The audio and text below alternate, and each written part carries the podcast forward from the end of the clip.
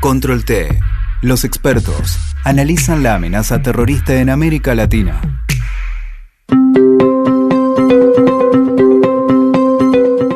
Hola, bienvenidos a una edición especial de Control T, un espacio del Congreso Judío Latinoamericano para analizar la amenaza terrorista en América Latina. En esta ocasión accedimos en forma exclusiva a informes del Mossad sobre los ataques a la sede de la AMIA y la Embajada de Israel, y pudimos conversar con Roman Lechman, un periodista de una muy amplia trayectoria que a fines de julio tuvo la primicia sobre estos informes a nivel mundial.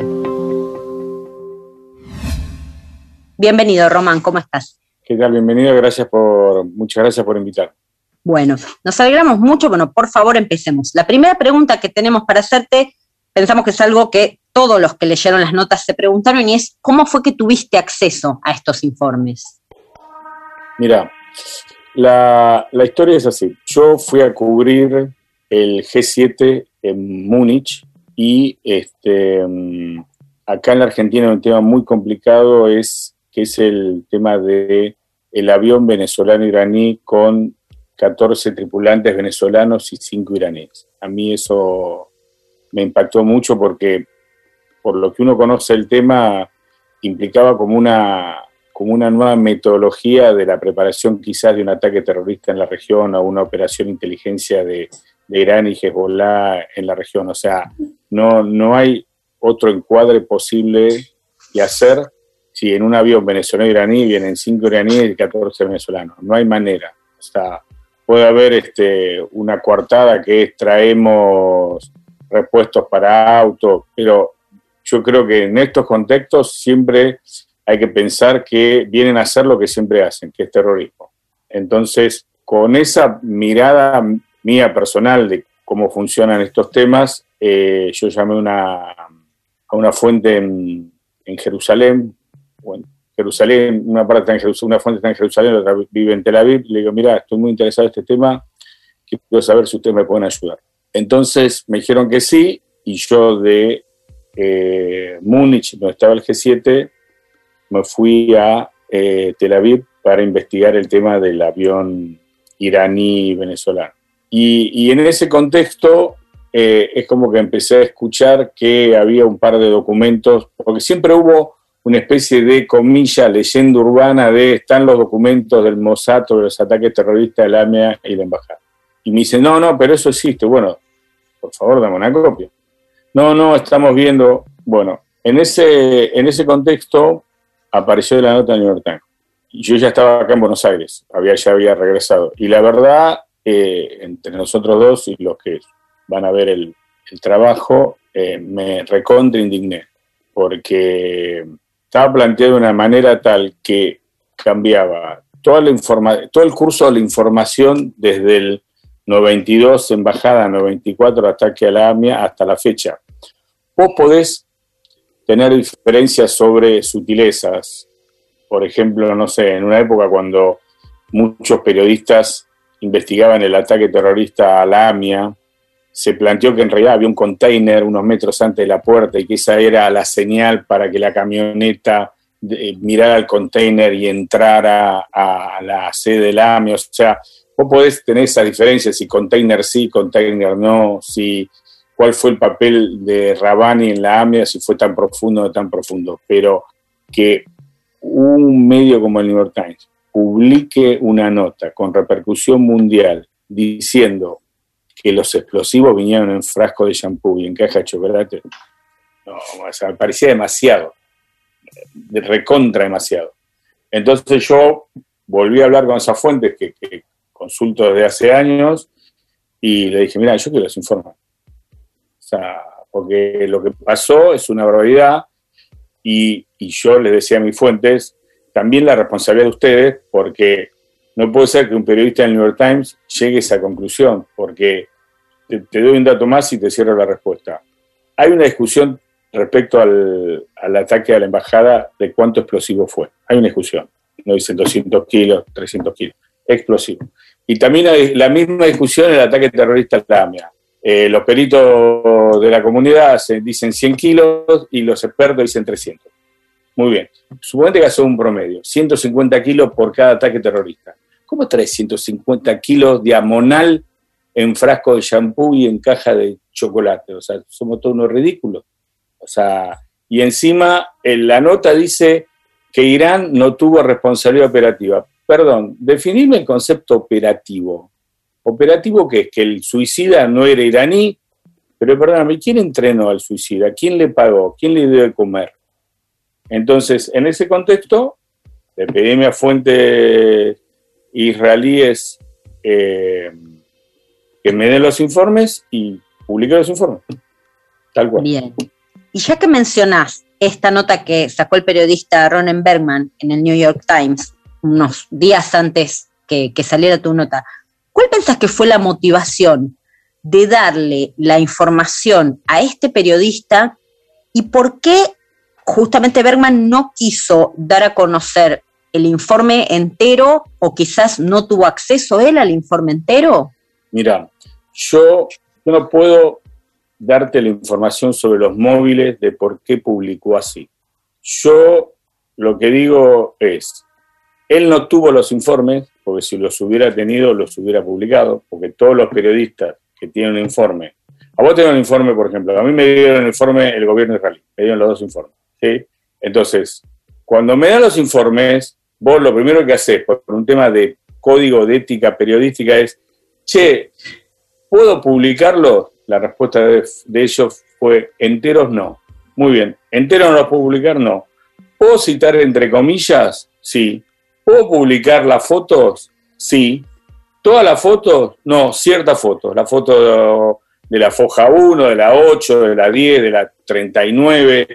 Ok, entonces vos estableces una cancha respetando esa cancha, porque la una manera que te crean y te sigan dando información y que vos sobre esa información puedas chequear y discernir qué publicás o qué no, porque no es que te dan la información y vos apretás un botón y publicás entero. O sea, vos agarrás la información, hablas con ellos, ahora si querés más tarde te cuento un par de errores que hubo que yo discutí con ellos, y vos después publicás. Si el New York Times no publicó, es porque nunca tuvo el informe. Pero al margen de eso, que para mí es clave, otro tema clave es que vos tenés, que tener muchísimo cuidado cuando usás los términos y las palabras, porque no estás transmitiendo un partido de fútbol. O sea, en un partido de fútbol no puedes decir la pelota es ovalada, pero la pelota es redonda. Y si vos decís que es ovalada, no te van a creer. Si vos decís que Irán no fue operativo en, la, en el ataque al embajado de Lamia, dijiste que la pelota es ovalada y es redonda. Entonces, ahora, ¿por qué lo hizo? Yo no lo sé. Lo que sí sé es que se equivocó, feo. Otra pregunta que queremos hacerte es respecto a la fecha elegida para dar a conocer los informes. ¿Por qué crees que fue cerca de la conmemoración del atentado a la AMIA? Teniendo en cuenta que en 2019, cuando el periodista Nicolás Wiñaski publicó una parte del informe de la embajada en el diario Clarín, también fue a mediados de julio. Era una nota, no sé si te acordás, que incluía datos como el nombre del conductor suicida y el hecho de que hubieran trasladado explosivos en envases de shampoo y chocolate, que son unos datos muy sonados. Yo te digo, obviamente yo lo pregunté. Claro que lo pregunté, vos lo preguntás, yo lo pregunté, todos los que más o menos siguen estos temas lo van a preguntar. Yo lo que creo es que el periodista con razón pide los informes para los 30 años del ataque a la embajada la inteligencia israelí la burocracia que tiene sus tiempos y no los periodísticos, dijo, ah, tengo este pedido que hacemos, y cuando decidieron dárselo ya había pasado el aniversario, el ataque a la AMIA y a la embajada. O sea, no le busques, no, cambió, cambiaron, cambió de gobierno en Israel y ahora viene la negociación con Irán por las centrales nucleares. Un tipo en Tel Aviv dijo, bueno, está bien, no se los dé, pero contale. Y el periodista se sentó a escribir justo ese día, ¿entendés? No lo busquen más complicaciones. Siguiendo el tema, te referiste anteriormente a la existencia de estos informes como una especie de leyenda urbana. ¿Vos consideras que son de larga data o que tienen algún agregado reciente, teniendo en cuenta que estamos hablando de hechos que ocurrieron hace 28 y 30 años? Para mí, los informes, te voy a decir dos cosas. Primero, no creo que este sea el informe definitivo ni el más profundo del Mossad sobre los dos ataques. No lo creo. Primer tema. Segundo tema. El informe fundamentalmente de la AMIA tiene mucho de las resoluciones de Nisman, en dos vías. En algunos tramos reconocen que fue Nisman quien hizo esa investigación, por ejemplo, cuando habla de eh, mandaron de Irán la plata para las cuentas que en definitiva usa Rabani para pagar, y en otros tramos no dicen nada, pero son de Nisman. O sea, eh, el informe de inteligencia sirve para informar a los jefes de Estado, en este caso fue dado a los medios, y el informe de inteligencia no es una causa judicial, es un informe de inteligencia. Entonces, puede tener que tomar bajo esa consideración. Por ejemplo, en el informe fundamentalmente de la AMIA se habla de un terrorista arrepentido que declara en Jordania el 2001. Perfecto. ¿Cómo declaró? ¿Y bajo quién? ¿Y desde cuándo? ¿Entendés? O sea, entonces, esas son todas preguntas legítimas para nosotros, pero que no se hace la comunidad de inteligencia. ¿Entendés? Los tipos hacen el informe. Te voy a poner un caso público para que se entienda bien. George Bush, hijo, creyó que la mejor manera de replicar el ataque terrorista a las torres era ir a Irak, no a Afganistán. Fue su decisión, ir a Irak. Pero tenía que montar un escenario mediático para justificar que iba a Irak, porque si vos tenías que las relaciones con Al Qaeda era fundamentalmente con Afganistán, todo el mundo lo sabía, no es que tenía que hacer una maestría en una universidad en Israel, todo el mundo sabía, ¿sí? O Pakistán, que es donde en definitiva se refugió y donde los americanos lo encontraron. Entonces el tipo dice, no, para mí es Irak, muy bien, entonces tiene que preparar a la opinión pública y a la comunidad internacional de qué es Irak. El tipo que hace, llama a la CIA y le dice, che, hay arma de destrucción masiva en Irak. Los agentes de verdad que trabajaban en Medio Oriente en esa época decían, no, no hay. Sí, sí hay. No, no hay. Sí hay. No, no hay. Sí hay. Ok, sí hay. Hay, hay, hay.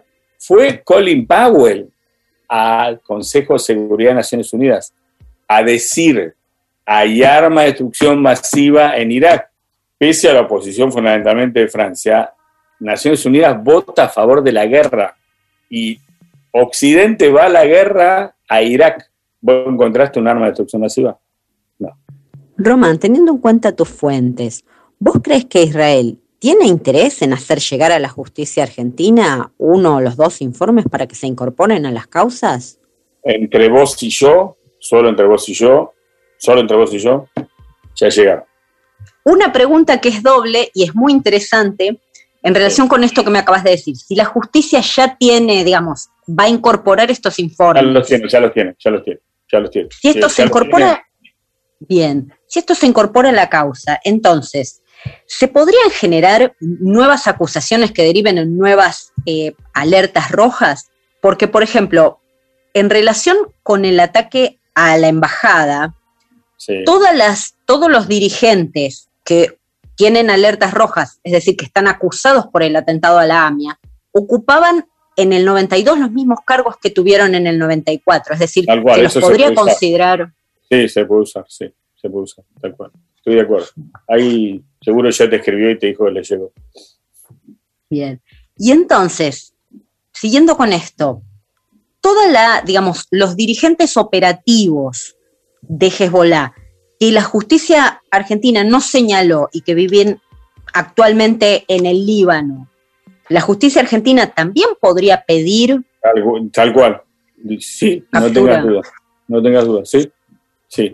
También lo, que puede, también lo que puede ocurrir es que la justicia diga, esto ya lo tengo y esto ya lo chequeé y lo desecho. O sea, por ejemplo, esta, esta confesión del terrorista en Jordania que dice que señala en un mapa, vos vas a ver en el informe, ahí está el mapa, todo dice acá en el Parque Centenario, en un, hueco de 50 centímetros de profundidad. 50 centímetros de profundidad, qué sé yo, qué sé cuánto.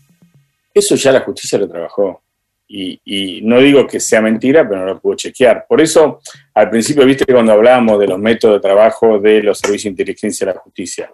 La justicia necesita probarlo y que la prueba no esté envenenada. Te pongo un caso. O sea, yo no sé qué pasó con este terrorista jordano, ¿sí? No sé si le prometieron este, 10 años de condena y dejaron en libertad. Yo no sé cómo confesó. Eh, ¿Ok?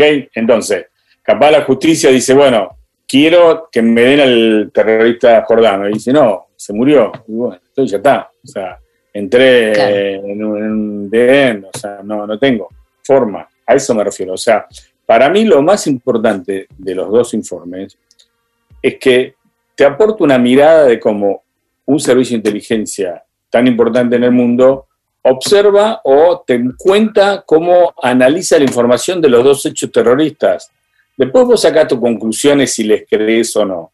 Pero eh, para mí el hallazgo y, el trabajo de haberlo conseguido, de haber comparado las traducciones, de haber probado que el informe sea el informe, porque eh, a un diario en alemán, en Alemania le vendieron los diarios secretos de Hitler.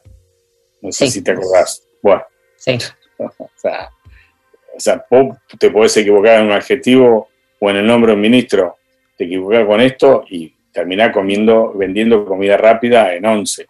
¿Entendés? Entonces, por eso, a eso me refiero. Bien. Otra pregunta que te queríamos hacer es, ¿cuál fue el motivo del ataque a la AMI? Porque sí se menciona en, en la nota que vos hacías que el motivo del ataque a la embajada fue el asesinato del secretario de Hezbollah, de Abbas Musawi que había sido en febrero del 92. Y si bien en AMIA se menciona el cónclave de autoridades que se hizo para tomar la decisión y quienes participaron, no se habla de un, digamos, motivo, un detonante para el atentado. Yo, yo te voy a decir una cosa, a ver, para mí los móviles son un tema de interpretación sobre tu propia información. ¿sí? Entonces, yo leí los móviles que plantea Israel respecto a la, al ataque a la embajada y es como que no replica el mismo método para dar a entender de por qué sucedió el hambre. Mi móvil, que es un mismo móvil para la embajada y para la AMIA, es que el gobierno argentino de esa época, antes de llegar al poder, prometió a Libia, a Irán y a Siria ciertas cosas que después no cumplieron. Porque te lo voy a poner el principio de la lógica. ¿Por qué Irán y Hezbollah van a hacer dos ataques terroristas por una ofensiva israelí en el Líbano o en la Franja de Gaza? Si cuando eso sucede, la réplica es en el mismo terreno, no afuera. ¿Por qué lo van a hacer? A ver, miremos lo que está pasando en Israel en los últimos seis días, siete días. No hay, no es que eh, lamentablemente atacaron el subte de una capital europea, porque quien tomó la decisión, sus abuelos vinieron de Varsovia. ¿Y por qué en este caso sí? O sea, para mí el móvil tiene que ver con que el presidente electo Menem prometió cosas que no cumplió. Mi interpretación, mi móvil, en los dos casos, en los dos.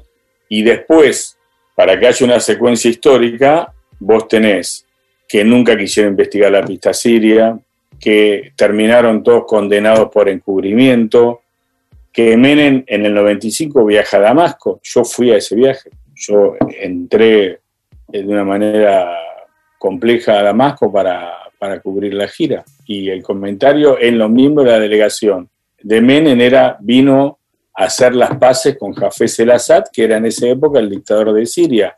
¿Y hacer las paces de qué? ¿De qué?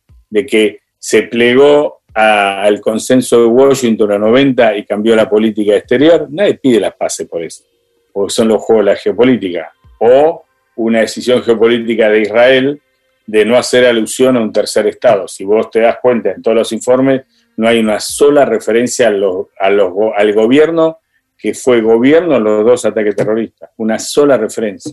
Por eso para mí hay otro paper más profundo, porque es de manual que un embajador o el jefe de la estación local del Mossad en la Argentina, en el medio de los ataques terroristas, no escriba un paper describiendo cómo es el gobierno argentino en esa época, porque si no te lo hace lo tenés que echar y ponerlo a trabajar en Disney. Vendiendo falafel. Y pero vendiendo falafel. Ahí está, vendiendo falafel. ¿Entendés? Bien. Vos mencionaste antes la pista siria. Entonces, llegando al final de la entrevista, una cosa que te queremos preguntar es, la discrepancia entre lo que está en el informe y lo que dice la justicia argentina respecto de los llamados entre el empresario Alberto Canoredul, Rabani, el encargado de cultural. Bueno, ya, la ves por dónde viene. Y el reducidor de autos. esa, fue una discusión tremenda con una de mis fuentes un domingo de julio, eh, en una mezcla de argentino, español, inglés, yiddish, porque a medida que levantaba la, la atención, el tiempo terminó hablando en yiddish. Yo, le decía, cuando te pones mal humor, puteas en yiddish, me dice, me sale, me decía el tipo. yo le decía, está mal, tu informe está mal.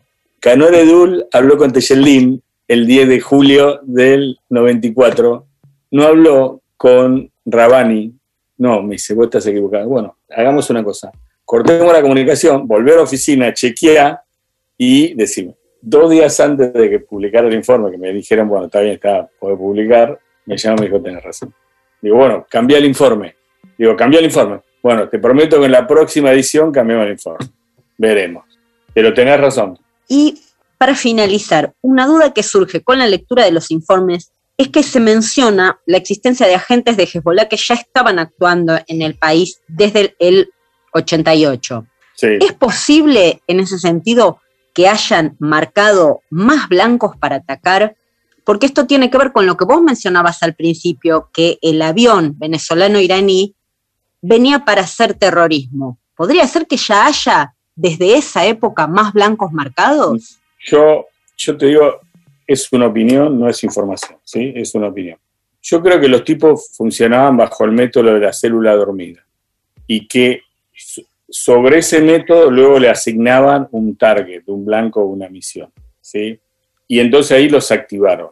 Y, y, eso está vinculado a lo que te decía antes de lo que para mí era el móvil, ¿entendés? Lo que para mí era el móvil. Entonces, yo creo que estaban dormidos, que los activaron, que le dijeron, embajada como primera réplica, AMIA como segunda, para mí. El tema del avión, desde mi perspectiva, más complejo, porque para mí el avión con los tripulantes lo que hace es establecer un modus operandi de probar hasta cuándo, cuánto reaccionan los estados frente a su presencia, el nivel de alarma. Entonces, volvieron a probar que en la Argentina sigue siendo todo tan poroso como en los 90, porque si ellos no hubieran ido a Córdoba y, tuvieron que volver para repostar combustible y Uruguay no le hubiera dicho que no, nosotros no hubiéramos tenido ni una décima parte de lo que tenemos ahora. ¿Entendés? O sea, el, el, el error técnico. ¿Sabes lo que pasó? Te voy a decir una cosa, que quizás lo sabés y si no te sirve. Maduro tiene un acuerdo con Arce en Bolivia de que aprovisiona sus aviones en una ciudad chiquita de Bolivia. Y cuando llegaron no había combustible. Entonces, con lo que tenía, vinieron a Buenos Aires y ahí se produjo el error técnico. un descalabro técnico. Si no hubiera habido ese problema de aprovisionamiento, no nos hubiéramos enterado, nos hubiéramos enterado y nos hubieran desmentido, como hacen siempre, ¿entendés?